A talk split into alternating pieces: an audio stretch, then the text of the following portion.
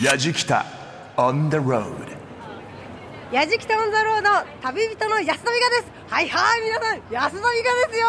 どうも1年2ヶ月ぶりの登場でございます。よろしくお願いします、え昨年末にはですね、えー石川白衣市 UFO の旅で、えー、やじきたレジェンド大賞を受賞いたしましてもうねレジェンドと呼んでいただきたい。I'll be, be back ということで間違えてる？I'll be, will be back to you もう英語が分かんないんですけども、まあ、戻ってまいりまして出産をちょっとしましてはいお母さんなんですけども今日はですねなんと駒沢大学の駅前に来ております。渋谷から東急田園都市線で3つ目の駅世田谷区にあるこの駒沢大学駅。えーあのここから歩いて10分ぐらいかな。駒沢オリンピック公園というのがあるんですけれどもそんなスポーツの街でもあるこの駒沢なんですがやはりね、世田谷マダムを愛する街ということでおしゃれなショップもたくさんあるそうなんです、えーこだわりの昔ながらのお店もたくさんあるということでそこで今日は2020年東京オリンピック開催で最注目こだわりの街駒沢をテーマに旅していきたいと思います。さあそれでは皆さん一緒に出かけましょう。せーの。行ってきます。やじきたオンザロード耳で感じる旅番組。ご案内役の松本英子です。この番組は日本全国津々浦々そこに暮らす方々との出会いを通じてその土地の魅力やゆったりと流れる時間をお届けする旅番組です。さて今回の旅人はご本人もおっしゃってましたがやじきたのレジェンド安田美香さんです。安田さんが訪れたのは東京都世田谷区にある駒沢。明治22年6つの村が合併してできたエリアです。駒沢大学や1964年開催のあの東京オリンピック第2会場になった駒沢オリンピック公園があってさらに閑静な高級住宅地でもあります。駅前の交差点をクロスするように広がる駒沢大学駅前商店街もその東京オリンピックが開催された年に作られた商店街なんだそうです。昔ながらのお店と洗練された都会的なお店がうまく共存している駒沢。今日は2020年東京オリンピック開催で再注目。こだわりの街駒沢と題して旅人の安田美香さんが元気に散策します。旅の様子は番組ホームページの動画や旅日記でも楽しむことができます。ぜひホームページをチェックしながら聞いてみてください。やじきた on the road. さあ駒沢大学駅から歩いて10分ほどにあります駒沢公園にやってきました。でこの駒沢公園といつもね私たち言ってますけどこれは通称で正式名称は駒沢オリンピック公園総合運動場というそうなんですね。えー、もうあのジャージ姿の中高生それからマラソンされてる方ねたくさん行き交っています。さあそして、えー今私はですね体育館の前にやってきてるんですがなんと中に東京オリンピックメモリアルギャラリーというものがあるそうなんです。でそちらにまず行ってみたいと思います。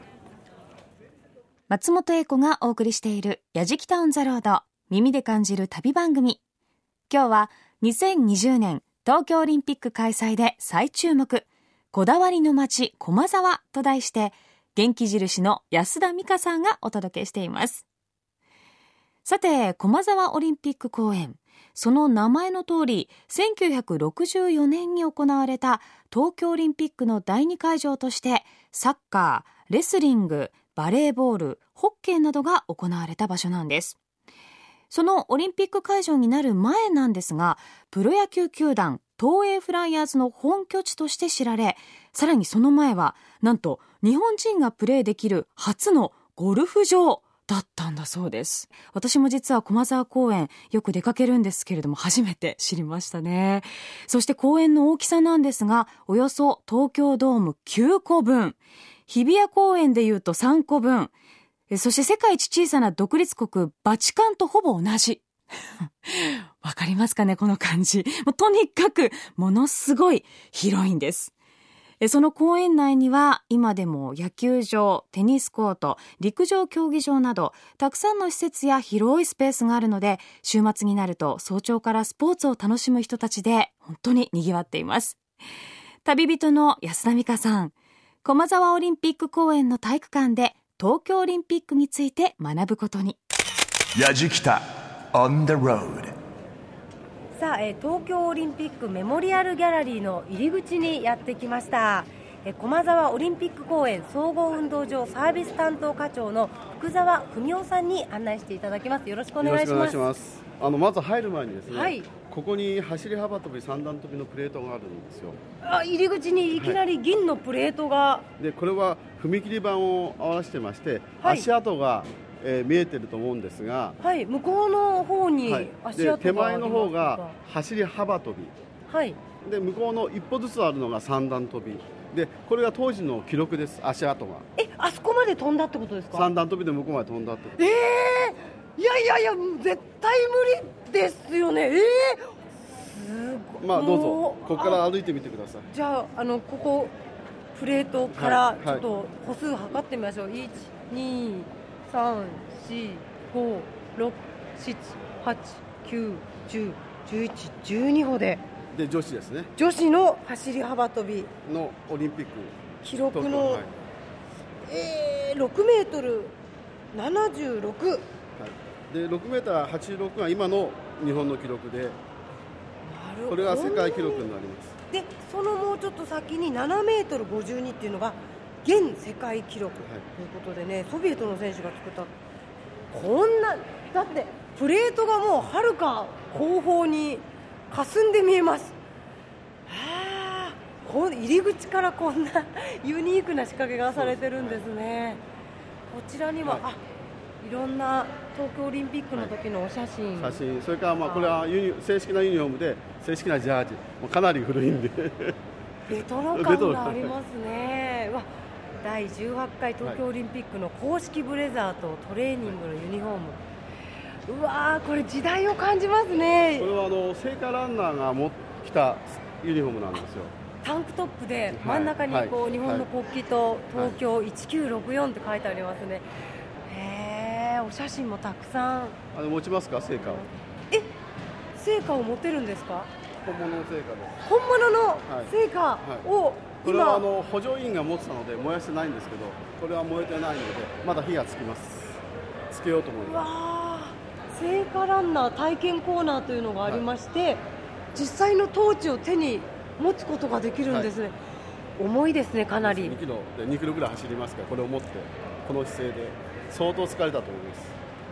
これはねちょっと女性が持つには重くてぐらぐらしちゃいますね。わあこういうのを持って走ってそしてオリンピックが。も着てですね。ね まあここはあのマラソンのね、えー、円谷さんという当時の人はよく知ってるマラソンの円谷さんの写真、えー、阿部部さんが真ん中にいてというところだよね。本当だ。表彰台に日本が3位に上がったという。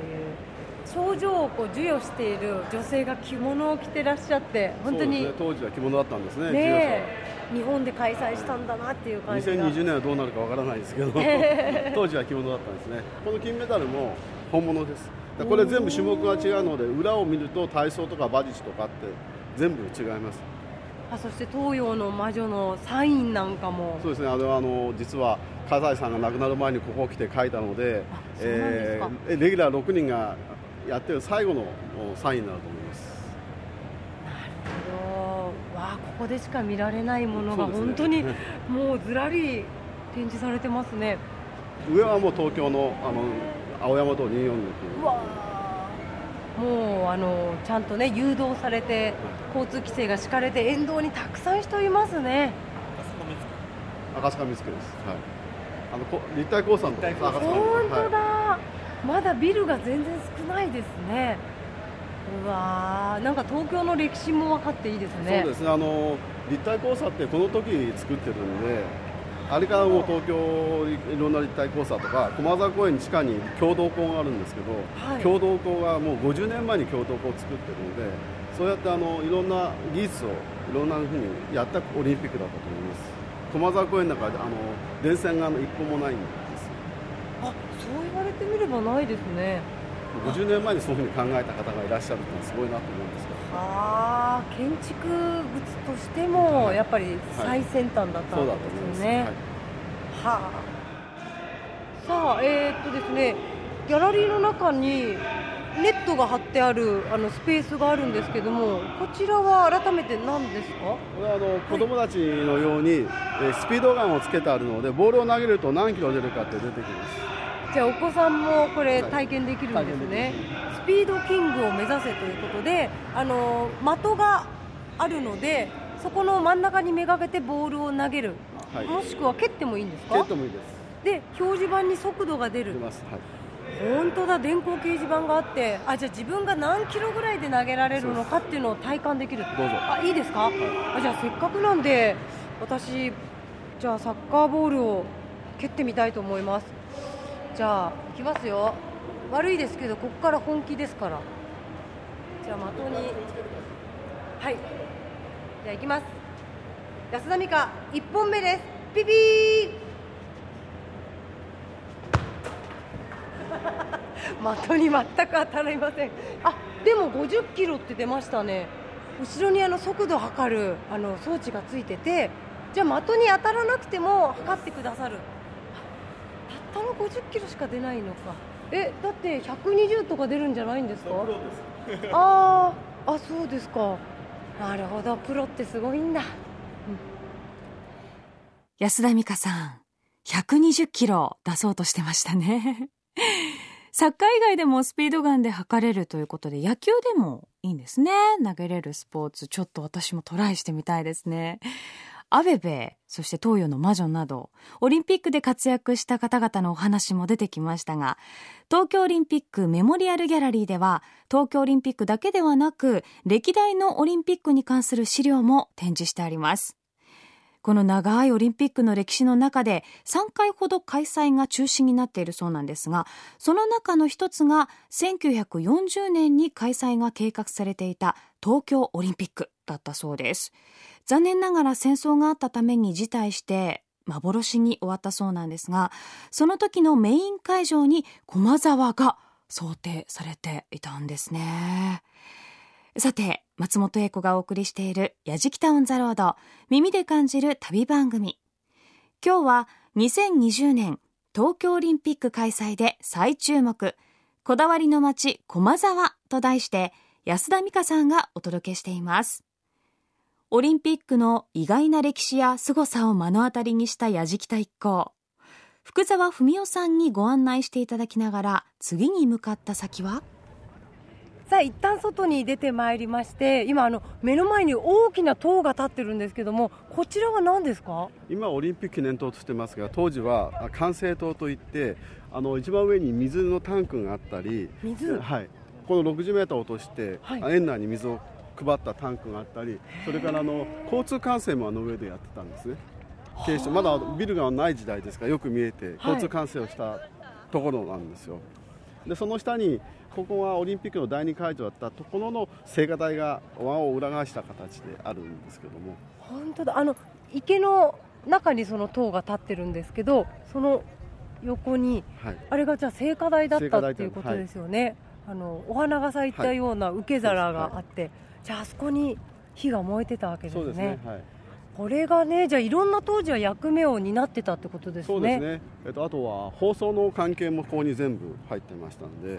ここから電波が出てたんですかね、はい、へえかなり高さがありますもんね。もう見上げてこう首が痛くなるような高い。12階ぐらいまでこれから上がります、はい、あここ登れるんですか、はい、一般の方は登れませんけど。はいあ今日登らせていただけるんですか、はい、ああわかりました。あじゃあじゃあじゃあ行ってみましょう。なかなかないことですもんね。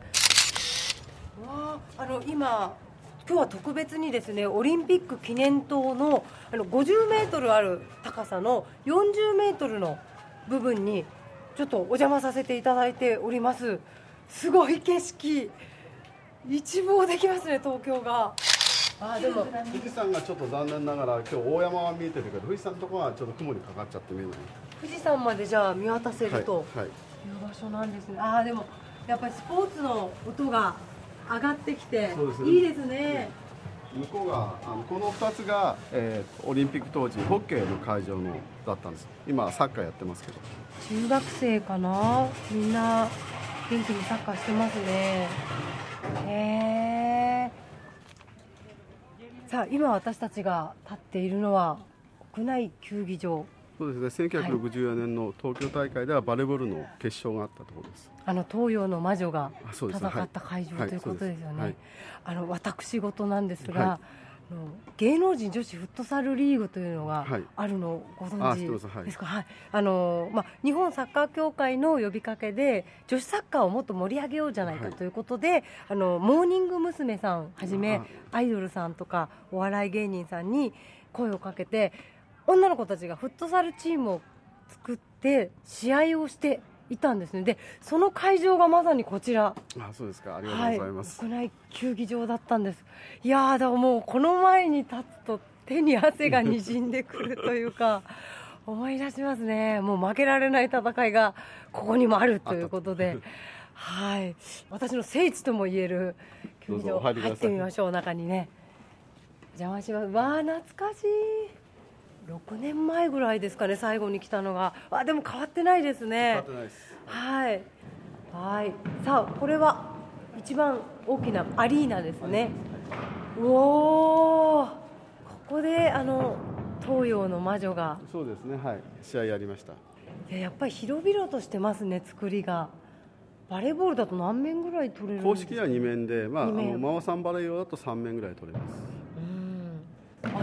私今回の旅で知ったんですけども、取り壊されちゃうんですか？そうですね。改築になります。なくなって生まれ変わるんですね,、はいそうですね。はちょっと寂しいような気持ちもしますが。そうですね。でももう50年経ってますからやはり老朽化は、そうですね、建物自体は大丈夫だと思うんですがもう水道とか電気とかの配管とかはもうボロボロになってますのでじゃあ今年工事が始まって新しい姿になると。そうですね。はい。ねいやここで試合したんですよもう。私ホリプロチームのキャプテンをやってまして。ねモーニング娘。のもうヨッシーさんとかとねキャプテン同士ね熱い火花をね散らしていてまあ完全に私のアウェイだったんですけどもね私が点決めるとブーイングで この場内がねブーって言ってもう大変な騒ぎになっちゃうっていうね。はいあのもうコンサートみたいなノリで。本当にでもあのうちのホリプロチームにはゴールキーパーに大林素子という元バレーボール選手がキーパーをやってたんですね。で大林さんが一番興奮してました。ここはねみんな東洋の魔女の場所なのよって。もう心してちゃんと一礼してから入んなさいなんつってね。いややっぱりもう言ってましたよ。本当にここはもうバレーボールの人にとってはね聖地だからね。そうですね。本当にあの頭を下げてちゃんと出る時もちゃんと磨いて帰ろうって言ってねやってましたね。うん。さあアリーナからあの階段を上りまして2階へ、えー上がってまいりました。だからあの福澤さんが東洋の魔女だけでも見てってくださいなんておっしゃるんで何があるんでしょうか？ここに全部名前書いてありますので男子女子。第18回オリンピック競技大会バレーボール優勝者の名前がずらりと並んでいます。女子日本優勝ということでこれはオリンピック会場になった場所には飾られるものなんですか？あります。はい。まさにここで大会が行われたっていう証なんですね。そうですね。はい。あーでもこれあの銅板でできてると思うんですけどもやっぱり歴史がありますね。ちょっとこう色があのそうです。触ってくれるのでだんだん汚れてきたりきれいになったりするんですね。皆さん触るので。あえねやっぱりちょっと縁起物というかねあやかりたいという気持ちで。いつも思うんですが佐々木さんだけ綺麗なんですよね。だからみんなこうやって磨いてくれてるのか 本当だお名前のところちょっと汚れがある部分綺麗な部分とかいろいろムラがあるんですね。面白いですねそれではラジオをお聞きの皆さんが、ね、こちらに遊びにいらっしゃる方もいると思うのでメッセージをお願いします、はい、あの駒沢オリンピック公園総合運動場は1960年の東京オリンピックをかなりいろんなことで見ることができます。どうぞそのレガシーを見にですね駒沢公園に来ていただけると思います。で特に、えー、メモリアギャラリーにおいてはいろんなものが体験できますのでぜひ一度おいでいただきたいと思います。ご案内いただいたのは駒沢オリンピック公園総合運動場サービス担当課長の福澤文夫さんでした。ありがとうございました。ありがとうございました。やじきた on the road. 松本英子がお送りしているやじきたオンザロード耳で感じる旅番組。今日は2020年東京オリンピック開催で再注目こだわりの街駒沢と題して安田美香さんがお届けしていますさあ、駒沢オリンピック公園を後にした矢敷田一行。駒沢公園通りをぶらりすることに。駒沢公園通りは、こだわりのカフェやコーヒー専門店があって、コーヒー通の間でも注目されているエリアです。そこで、ハーモニーと書かれた真っ赤なテントが目を引くカフェを見つけました。さあ駒沢公園を後にしましてやってきたのがえこちらあのこだわりのコーヒー屋さんがあるということでやってきたんですけれども誰も知らないコーヒーワールドって書いてありますね。コーヒー豆が入ってる樽ですかね。大きな樽がどんどんと店頭にディスプレイされてます。ちょっと行ってみますか。こだわりが感じあ子供が通って。る こんにちは。えあのねロケしてるんだよ。さあそれでは自家焙煎コーヒーハーモニーのオーナー黒沢達也さんにお話を伺います。このハーモニーオープンされたのはいつ頃なんですか？駒沢でちょうど10年になります。10年、はい、そもそもコーヒーにこだわるようになったきっかけって何なんですか？コーヒーにはあまりこだわらないんですね 実は。え？こえ？え？コーヒーにはこだわらない、はい。うん？飲んでいただいた方がどう感じていただけるかっていうことにはこだわります。ってことは私たち飲む側の気持ちもすごい汲み取ってい。ただけるんですかね、はい。はい、えじゃああの早速私も飲ませていただいていいですか？はいどうぞ。あ今メニューが運ばれてきました、はい、ありがとうございます。わあいっぱいあってわからないぞうわわわ豆だけでこんなにあったらどうえどうしよう。ソースの中で同じ豆を使って入れ方を変えているものが非常に多くあるんですね、はい、例えばドリップの中で、はい、このライトボディっていうのは比較的軽く出す入れ方まだ一般的な濃さライトボディが一般的な濃さ、はい、で下へ行くほど、えー、ボディ感のある苦みの強いコーヒー。ただし例えばこのミディアムボディの中で、はい、えー、ナポリブレンドというのがその下にもフルボディのタイプがあります。豆の量変えます、はい、なるほど。同じ豆でも。一緒なんですけれどただし入れる時の温度を変えます。温度まで。はい即興ブレンドとかありますね、はい、何ですか即興ブレンドって？即興ブレンドは、まあ、この中に味のフィーリングがないものに対してお客様の好みを聞いてその時に、えーまあそれに近いような味に作っていくっていうものです。えじゃあせっかくなんで即興ブレンドで、はい。はい、じゃあラジオを聴きながらリラックスしたい時に飲むコーヒーをお願いできますか、酸味はない方うん酸味控えめで控えめで。はいわかりました。はい。皆さんがたくさんあるこう豆が並んでるケースの中からですね一つ取り出してあ2つ目いきますね。ブレンドしてるんですかね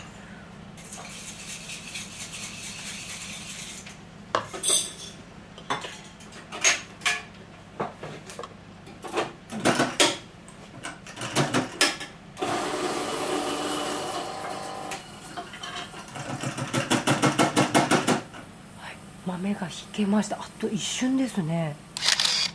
今注いでおりますが最初は本当に1滴ずつこんなのんきに入れて大丈夫かなと思っていたんですがだだんだん量が増えて、はい。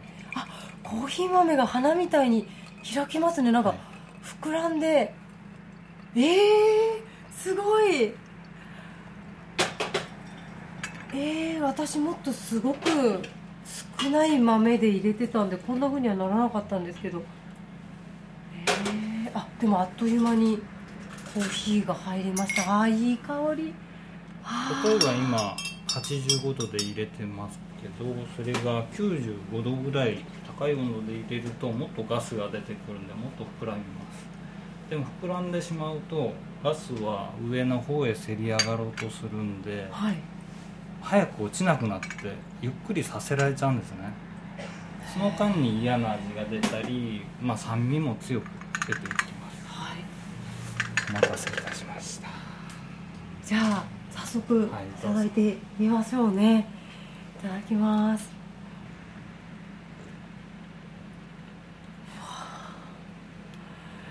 わあおいしいえー、なんか全く酸味がないです。であの口の中に入れると味が変わりますね。変わります。いや本当にオーナーのこだわりがもうギュッと詰まってるのがは胃に広がっていきました。はい。ありがとうございました。自家焙煎コーヒーハーモニーのオーナー黒沢達也さんにお話を伺いました。ありがとうございました。ありがとうございました子供たちにいじられながらコーヒー店に入った安田さん。さて、ハーモニーでは自分の好きなコーヒー豆を選べる他に、サイフォン、ネルドリップ、エスプレッソメーカーの中から入れ方まで指定することができるということで、しかも200種類以上あるコーヒーカップの中からその日の気分に合わせて好きなカップを選ぶこともできるんだそうです。マスターが教えてくださったネルドリップで美味しくコーヒーを入れるコツ。抽出時間を長くすると酸味が出て、温度を高くすると苦味が出てくるので、バランスを取るために器具の大きさを変えたり、ポットを工夫したり、お湯の温度を調節したりしているそうです。うん。やじきたさあ先ほどのカフェからすぐのところにありますクマキッチンというお店にやってきました。あの真っ白い壁がねひときわ目立つお店なんですがなんとここ犬のご飯屋さんなんだそうです。早速入ってみましょう。それではクマキッチンのオーナー大滝智弘さんにお話を伺います。よろしくお願いします。ちょっとイケメンのオーナーで私鼻の穴が広がっておりますが えーとまずこちらのはいお店、クマキッチンということなんですが、はい。あのワンちゃんのご飯屋さんなんですそうです、よね犬のためのご飯屋さんです。なぜクマなんですか？あの熊太郎っていう犬がうちにおりまして。ご自身の飼ってるワンちゃん。はい、中太郎はい。と熊太郎っていうのがいるんですけど、で 熊太郎から取って熊キッチンにしました。なるほど、はい。じゃあもう本当に犬が好きでこういうお店を始めたっていう。はいはい。なんでまたそのワンちゃんのためあの例えば私のイメージだと、はい。一緒にお味噌汁をご飯とこうかけてあげて、はい。出すみたいはないイメージがあるんはい、ですけど、すごい昭和なイメージですね。あそうですね。昭和代表安田美香です、はい、うちの子供の頃はそうでしたけど、うん。最近はなかなかこう犬もこう家族化というか特に都会だとその外飼いじゃなくて部屋飼いの方が都内は特に多くなっているので昔は本当に僕が子供の頃は外飼い。で、ご飯はいわゆる残飯ってご飯にお味噌汁かけてあげてたんですけどうん。最近はあの犬用のご飯っていうのが一つカテゴリーとしてこう確立してきてですね。で、まあ、あの動物医学もすごい進化したのではい。あの犬に必要な栄養学とかあげてはいけないものとかが昔に比べるとすごくこう細かく細分化されるようになっているので、はい。まあそれに伴ってですねあのワンちゃんにお金をかける人もやっぱりすごい増えてるんですね。お子さんと同じように、ね。はいはい。あの何でしたっけ？こ駒沢ヌっていうんですか？はいはい。あの駒沢のはい。セレブの方たちで、はい。ワンちゃんを連れてらっしゃる方のことを言うらしいんですね、はい、都内でもここら辺が多分その発祥というかその犬ブームみたいなのは多分ここから起きたもう十何年くらい前にっていうのはありますよね。それでここでこういうワンちゃんはい。のお食事を出す、そうです。もともと僕銀座でレストランやってるんですけどあ人用の。そうなんです。人用の人用のっていうもともとそっち僕飲食店をずっとやっていてだから今のうちの商品は全部そこのレストランで作ってるんです。じゃあもう人間が食べてるものと全く一緒ってことですよね。そうですもうそれがコンセプトでやっぱりドッグフードはあの正直今でこそだいぶいいですけど昔はもう何が入ってるかわからないとか法律もあの人の食べ物に比べるとすごく表示義務とかも緩かったので、うんうんうん。正直すごくこう良くないものもいっぱい入っていたんですね。はいはい、でそういうのを知ると、はいやっぱり、まあ、さっき言ったように犬も家族っていう方も、僕も含めてなんですけど増えているので彼らにあげるものもやっぱり僕らが食べるのと同じように安心で安全なものはあげたいなっていうところででコックさんが作ってくれてる。まあ贅沢っちゃ贅沢ですね。国産こあ国産でコックさんが作ってます。あはい。国産ですごい間違いですね。まあまあ合ってます合ってます。はい国産す。いません。いやいや国産で国産あはい大丈夫です、はい。さあ話を元に戻しまして、はい。はい。味にもやっぱこだわってらっしゃるんですか？そうですね。あの、まあ、変な話犬は実は味覚ってあんまりなくて、嗅覚なんですね香りなんですか？そうあの8割は嗅覚なので、はい。はい、だからまあ一概にその味付け動向っていうのは特にまあ塩とかお醤油とかそういうのはワンちゃんには必要ないものは使えないのであ必要ないんですか？なそうですあの基本的にお塩はできればあげちゃいけないっていう形にはなっているので、えだからうちにある商品を僕らが食べると若干やっぱり物足りないというか味付けがすごく少ないのでじゃあ本当薄味な。そうですねへえ、でここにあるのは、何ですか？これ饅頭ですか？まんじゅうじゃないです。これパンです。いちごパンっていうこうすごい人気の商品なんですけど。いちごのパン。ワンちゃん用のパンです。はい。え、ワンちゃんがいちごのパン食べるんですか？食べます。じゃああのはい。せっかくなんで、はい。味見させていただいても。べてみますか？いちごパンいいんですか、はい。はい。どうぞどうぞ。あの薄いピンク色ので,、あちゃんとパンの香りがはい。しっかりしますねじゃあいただいてみます。どうぞ。うん。柔らかい。うん。いちご。そうなんですよ。おお甘い。おいしい。美味しいんですボンボンボンボンボンおいしいわ。あれ？おオーナー失笑いやいやお面白かったですすごい。ありがとうございます。ありがとうございます。いい反応で。あのちょっとあのポン・デ・ケージョってあるじゃないですか。ああのチーズが入ってもちもちしていて、でもやっぱりこう噛み切りやすくはい。ふわっとしつつ、はい。でいちごの香りがそうなんですよ。香りがやっぱりそうですね。このボアロンっていうあのいちごのピューレなんですけどよく本当に有名なフランス料あのお菓子屋さんとかではい。すごく普通に使われているそのちょっとこう高級ないちごのピューレを練り込んでいるので実際あの自分が食べるように買っていく方もいらっしゃって、まあ、パンに限らずなんですけどいくつか商品があってこれあの安全ということで、はい。お子さんにもいいですね。そうなんです。まさに本当におっしゃる素晴らしいところに、まあ、着眼点あら。が来ましたね。うちも子供がいるんあでそうなんです。見えないですね。これかいやえ本当ですか、はいあのあのあのじゃあなんか買って帰りますよ。います。いやいや恐れ入りました。お話をお伺いしたのは犬のご飯屋さん熊キッチンのオーナー大滝智弘さんでした。ありがとうございまありしたがとうございました。松本英子がお送りしている「やじきた On the Road」耳で感じる旅番組。今日は2020年東京オリンピック開催で再注目。こだわりの街駒沢と題して元気いっぱいイケメンに弱い安田美香さんがお届けしています。さて駒沢公園にドッグランがあることからドッグストリートとも呼ばれている駒沢公園通り。そのため通り沿いには犬の雑貨店やドッグカフェなど10店舗以上もあって普通のカフェでもワンちゃん同伴 OK の店が多いんです。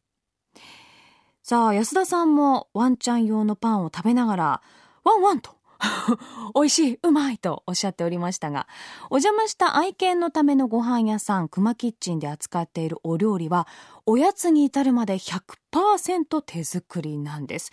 しかも毎週土日は野菜とトマトの煮込み豚肉のハンバーグチキンクリームシチューなど3、4種類のお料理が並ぶそうです。贅沢ですよね。原材料やカロリーもしっかり書かれているので、愛犬だけではなく健康に気を使っている方や小さな子供用に購入していく方が多いのもうなずけます。とっても優しいお味を堪能したやじきた一行。まだまだ駒沢公園通りをぶらりします。駒沢公園通りをあの北の方へ、まあ、およそ10分ぐらいですかね歩いてきまして、えー国道246号線を越えてきたところなんですけれどもあちょっと小腹がね ついてきたということであのパン屋さんがあるんですよね。ちょっと中覗いてみましょう。さあパン正月の3代目四行博之さんにお話を伺います。よろしくお願いします。よろしくお願いします。さんいらっしゃってますね。おかげさまでありがとうございます。あのパン正月という名前の由来はどこから来てるんでしょうか？えっとパンオンっていうのはフランス語でクジャクっていう意味なんですけど、はい。羽が広がるっていう意味でクジャクをあのロゴマークにいたしましてでもともとあの正月っていうのは僕の祖父がはい。和菓子屋さんをやってましてその時の名前が正月っていう名前だったんでパンオン正月っていう名前を付けさせてもらいました。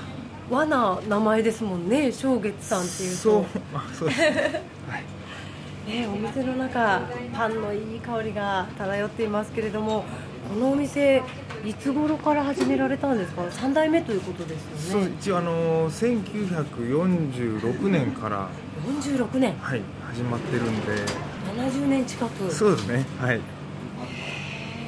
さあ、えーこちらのねあのお店のショーケースの中には、えーいろんなパイですとかクッキーそれから後ろのね棚には美味しそうカレーパンコロッケパンハムカツなどなど本当たくさんの種類のパンが並んでるんですがあのこちらのお店が元祖だというパンがあると聞いたんですがあえっ、と生クリームあんパンと言いましてはい。あんパンの中にあのショートケーキなんかに使う生クリームを絞りましてはい。和と洋のあのミックスと言いますか。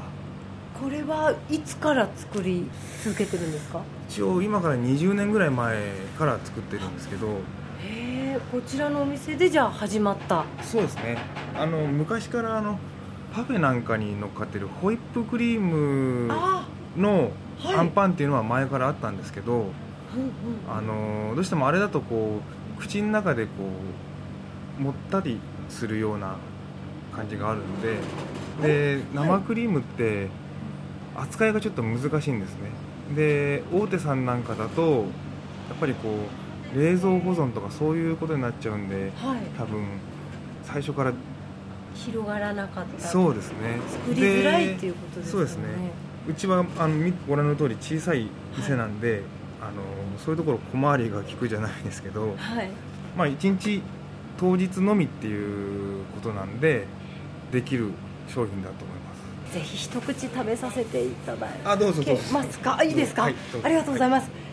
はい。あこちらですね。あ手のひらサイズのどでかいあんパンというんじゃなくてやっぱり品のあるね感じですね。駒沢っていう感じですよ。ほら上にこれアーモンドのスライスが乗っていて、はい。綺麗な焼き色ですねこんがりと。ちょっといただいてみます、うーん。これは女子が好きなあ。味ですね。ありがとうございます。うん。ほっぺが落ちちゃう。あ昭和だったかなこのコメントも美味しい。ありがとうございます。あのお話お伺いしたのはパオン正月の3代目四行博之さんでした。ありがとうございました。ありがとうございました。やじきた。On the road.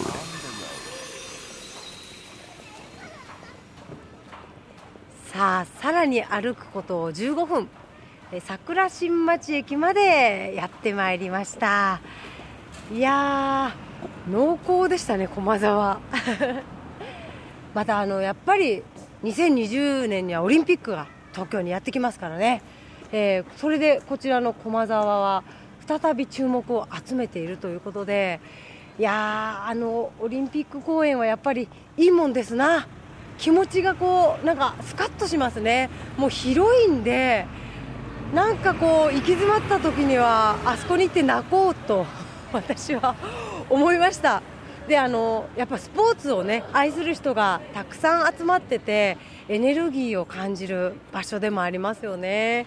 で改めてこう案内していただくと知られざる秘密がたくさんあったということでね。皆さんもぜひ、えーこの再注目されている駒沢の街旅してみてはいかがでしょうか。旅人の安田美香でした。ふんが夫婦やじきた。On the road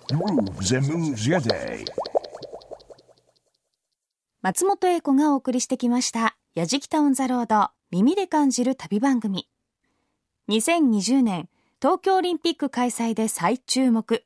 こだわりの街駒沢と題してお届けしてきました。いかがでしたでしょうか？安田美香さんが駒沢オリンピック公園からスタートした今回の旅。コーヒー店のハーモニーも、そして熊キッチンも、パン屋さんのパオン正月さんも、本当にそれぞれこだわりがあって、さらにそれを求めて買いに来られる方々も本当に多いんですよね。私自身もよく知っている街なんですけれども、今回初めて知ったという部分もたくさんあるので、改めてちょっと散策に出かけてみたくなりました。さて、今回の旅の様子、番組ホームページの動画や旅日記でもお楽しみいただけます。また放送終了後は、ポッドキャストでも配信をしていますので、ぜひチェックしてみてください。アドレスは www.jfn.jp スラッシュやじきた www.jfn.jp スラッシュやじきたやじきたオンザロード耳で感じる旅番組ご案内役は松本英子でした。